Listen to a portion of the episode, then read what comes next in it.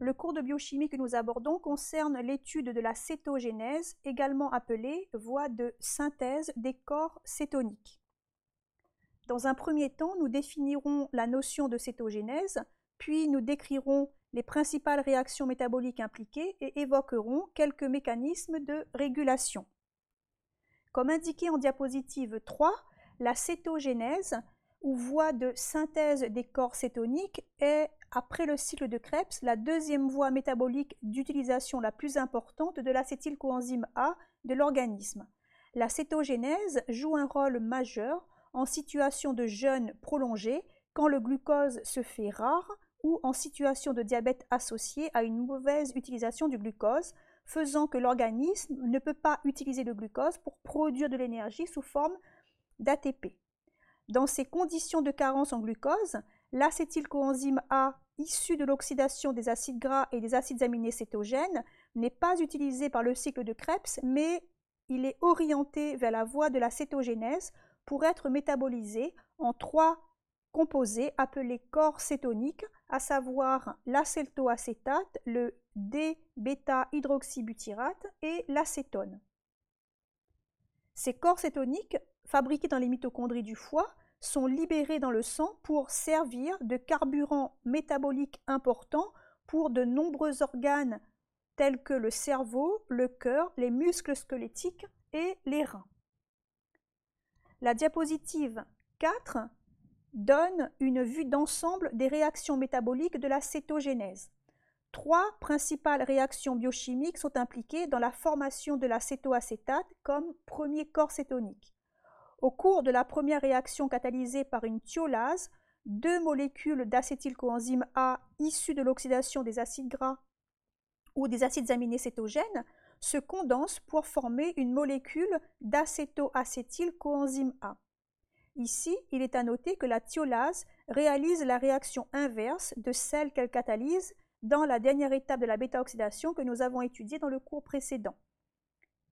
Au cours de la deuxième réaction catalysée par une hydroxyméthylglutaryl coenzyme A synthase ou HMG-CoA synthase, l'acétoacétylcoenzyme A se condense avec une troisième molécule d'acétylcoenzyme A pour donner le bêta-hydroxy-bêta méthylglutaryl coenzyme A ou HMG-CoA.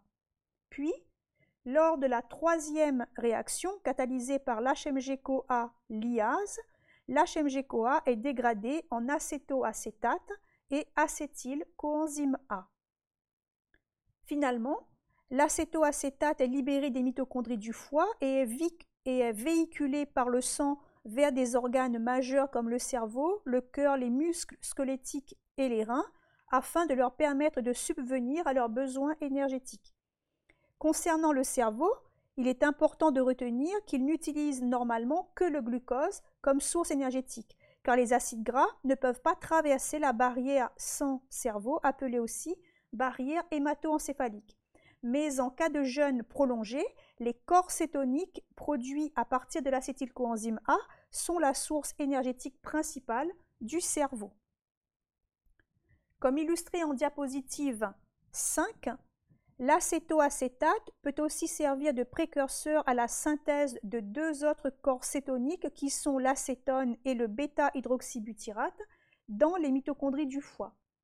Alors que la synthèse de l'acétone est un processus spontané, lent et irréversible impliquant la décarboxylation de l'acétoacétate avec libération de CO2, la, fabrication du bêta-hydroxybutyrate est catalysée par une enzyme appelée la D-bêta-hydroxybutyrate déshydrogénase. Puis, l'acétone formé passe dans le sang pour diffuser dans l'organisme et il est éliminé à travers la muqueuse des poumons par expiration dans l'air. Son accumulation dans le sang, comme celle des autres corps cétoniques, peut être dangereuse en provoquant une acidose qui cause notamment un coma cétonique. Concernant le D-bêta-hydroxybutyrate, il est libéré du foie et véhiculé par le sang vers le cerveau et des tissus comme le, le cœur, les muscles et les reins qui le reconvertissent en acétoacétate.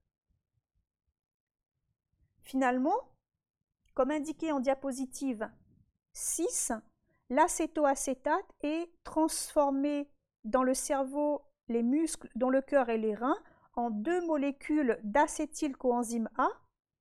Les réactions sont catalysées par une 3-cétoacylcoenzyme A transférase, puis une thiolase.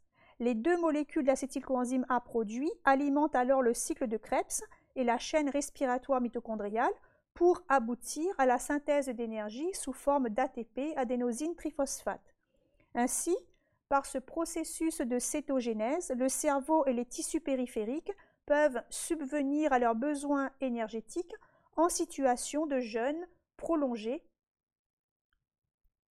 Ici, il est à noter que le foie ne contient pas d'enzymes de type 3-cétoacyl coenzyme A transférase, ce qui lui permet de fournir les corps cétoniques aux autres tissus.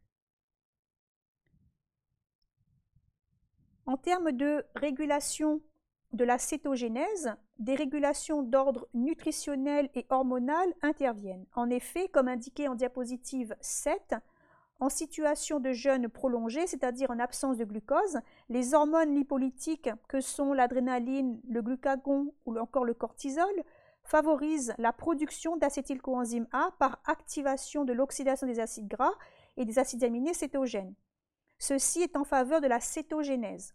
De plus, le glucagon augmente la production d'AMP cyclique intracellulaire qui active la transcription du gène codant pour l'HMG-CoA synthase.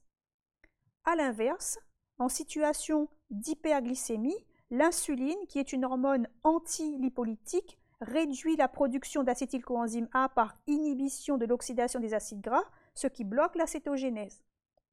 De plus, l'insuline diminue la production d'AMPC intracellulaire, ce qui diminue la transcription du gène codant pour l'HMG-CoA synthase. Une régulation par allostérie peut également intervenir, puisqu'en cas d'excès d'acétylcoenzyme A, celui-ci inhibe la thiolase des tissus périphériques par allostérie. De plus, il a été démontré qu'un excès de succinylcoenzyme A provoque la succinylation de l'HMG-CoA synthase, ce qui a pour effet de l'inhiber.